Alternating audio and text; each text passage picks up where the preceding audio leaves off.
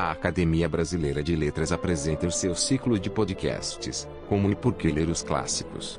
Neste podcast, teremos a participação da acadêmica Rosisca Darcy de Oliveira.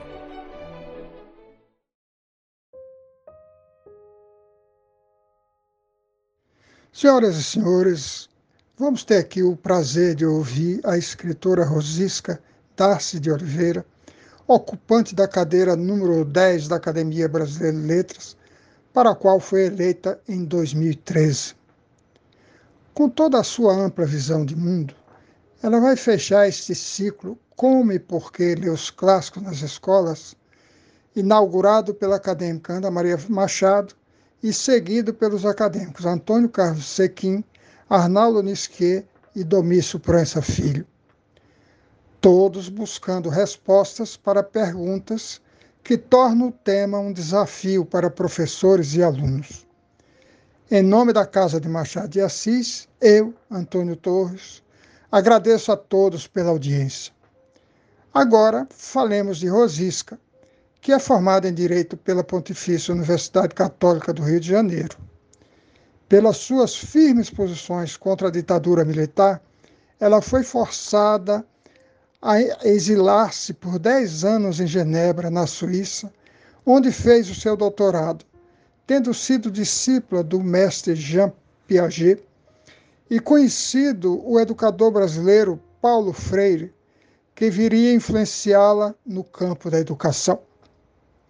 Ícone do feminismo a nível internacional e autora de vasta obra, em grande parte publicada pela editora Rocco, a rica trajetória intelectual de Rosisca está muito bem contada no filme Elogio da Liberdade, dirigido pela atriz Bianca Comparado, frequentemente reprisado em canais da TV por assinatura.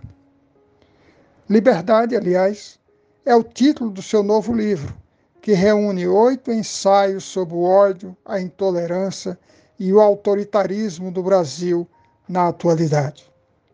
Com a palavra, a querida Rosisca Darcy de Oliveira. Por que ensinar os clássicos nas escolas? É uma pergunta que tem sido muito discutida. Eu sou favorável ao ensino do, dos clássicos e, mais do que favorável, sou entusiasta. Por quê? Porque eu penso que educar hoje, no mundo de incerteza em que nós estamos vivendo, implica fundamentalmente numa arte. E essa arte se apoia na capacidade de transmitir aos alunos um, uma base sólida. E essa base sólida, ela deve ser, antes de mais nada, uma capacidade de entendimento da complexidade humana, da condição humana em toda a sua complexidade. Né? Esse é um conhecimento estruturante de todos os outros. Ora, eu acho que os clássicos têm justamente essa função, e são chamados clássicos por isso, porque eles são aquelas obras que conseguem, com uma, com uma força imensa e com muita beleza, retratar essa complexidade humana e fazer com que nós possamos entendê-la. Para tomar alguns exemplos, se eu quisesse tomar um exemplo, eu tomaria o exemplo de textos que foram escritos uh, a, em, em torno dos anos 460 a.C., como por exemplo o texto da Antígona, em que estão retratados uh, os principais conflitos humanos. Né? Posso dar o um exemplo, né? o enfrentamento entre homens e mulheres, entre a velhice e a juventude, entre a sociedade e os indivíduos, entre os vivos e os mortos, e entre os homens e os deuses. Esses conflitos uh, são eternos E é importante que crianças e jovens saibam desde cedo que eles descrevem bem a complexidade humana. Ora, qual é o problema? Por que, que as crianças e jovens eh, fogem dos clássicos, uh, não querem, uh, em geral, estudar isso? Eu penso que isso está na maneira como, como isso é ensinado. Até porque as professoras e os professores não conhecem esses clássicos suficientemente para poder adaptá-los, digamos assim, a, a capacidade de compreensão uh, de uma criança, a capacidade de compreensão de um jovem. Eu creio que se nós encontrássemos a boa linguagem para ensinar as professoras antes de tudo, e aos professores, a riqueza desses clássicos, como extrair a riqueza desses clássicos e transmiti-las aos jovens, não é a idade que vai impedir essa compreensão. Ao contrário, eu acho que a, a, essa compreensão seria muito facilitada se ela fosse estimulada por um bom ensino. Eu penso que é justamente esse bom ensino que nós não temos tido. E não é culpa dos professores, é culpa, na verdade, como os professores eles mesmos são mal formados.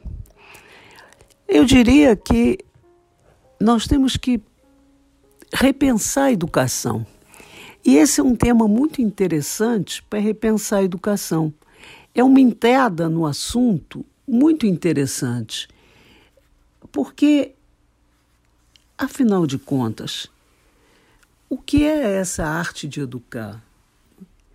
Essa arte de educar é incutir nos alunos esses conhecimentos estruturantes de que eu falei. E eu citaria, além da condição humana, né, em toda a sua complexidade, eu citaria o respeito ao outro e a sua humanidade, o que significa uma educação, a compreensão e ao apreço pela liberdade.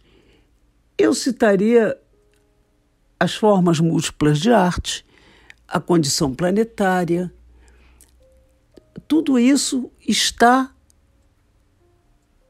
numa educação rica e está nos os conhecimentos estruturantes. Deve estar. Eu diria também que é importante que os jovens saibam que eles não estão sozinhos com as questões que eles se colocam. Porque a verdade é que esses conflitos todos que eu citei, por exemplo, entre a juventude e a velhice, é, estão presentes na vida dos jovens. E eles se debatem muitas vezes sozinhos com essas questões. É preciso que eles saibam que eles não estão sozinhos, que muito antes deles houve quem pensasse essas questões, houve quem sofresse com esses mesmos conflitos, e isso possibilitaria uma identificação, talvez até mesmo uma, uma, uma desculpabilização. Isso poderia facilitar um crescimento, um crescimento, um amadurecimento das crianças e dos jovens. Eu sou favorável, eu acho que nós não devemos temer os clássicos. Ao contrário, eu acho que eles são desafios para as professoras, desafios para os alunos e desafios para o resto da vida. É um aprendizado que para o resto da vida nos será muito, muito útil.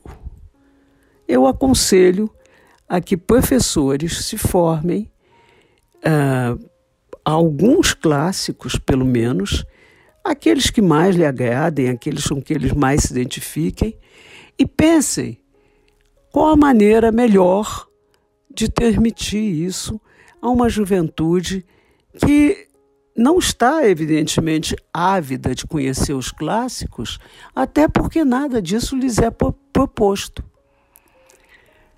Eu começaria por uma boa formação de professores. Eu começaria faz, por fazer um bom seminário com o corpo docente, por exemplo, do ensino público, e discutir essa questão.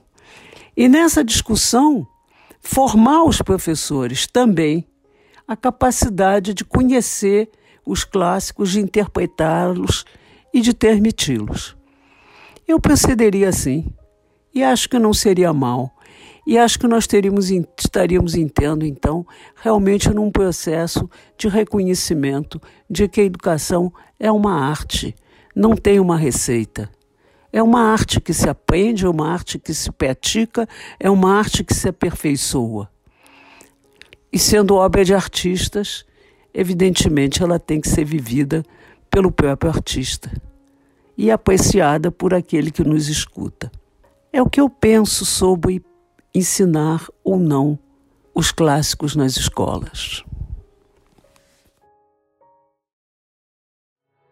Você pode acessar todos os nossos podcasts pelo nosso portal. Acesse nosso site www.academia.org.br/podcast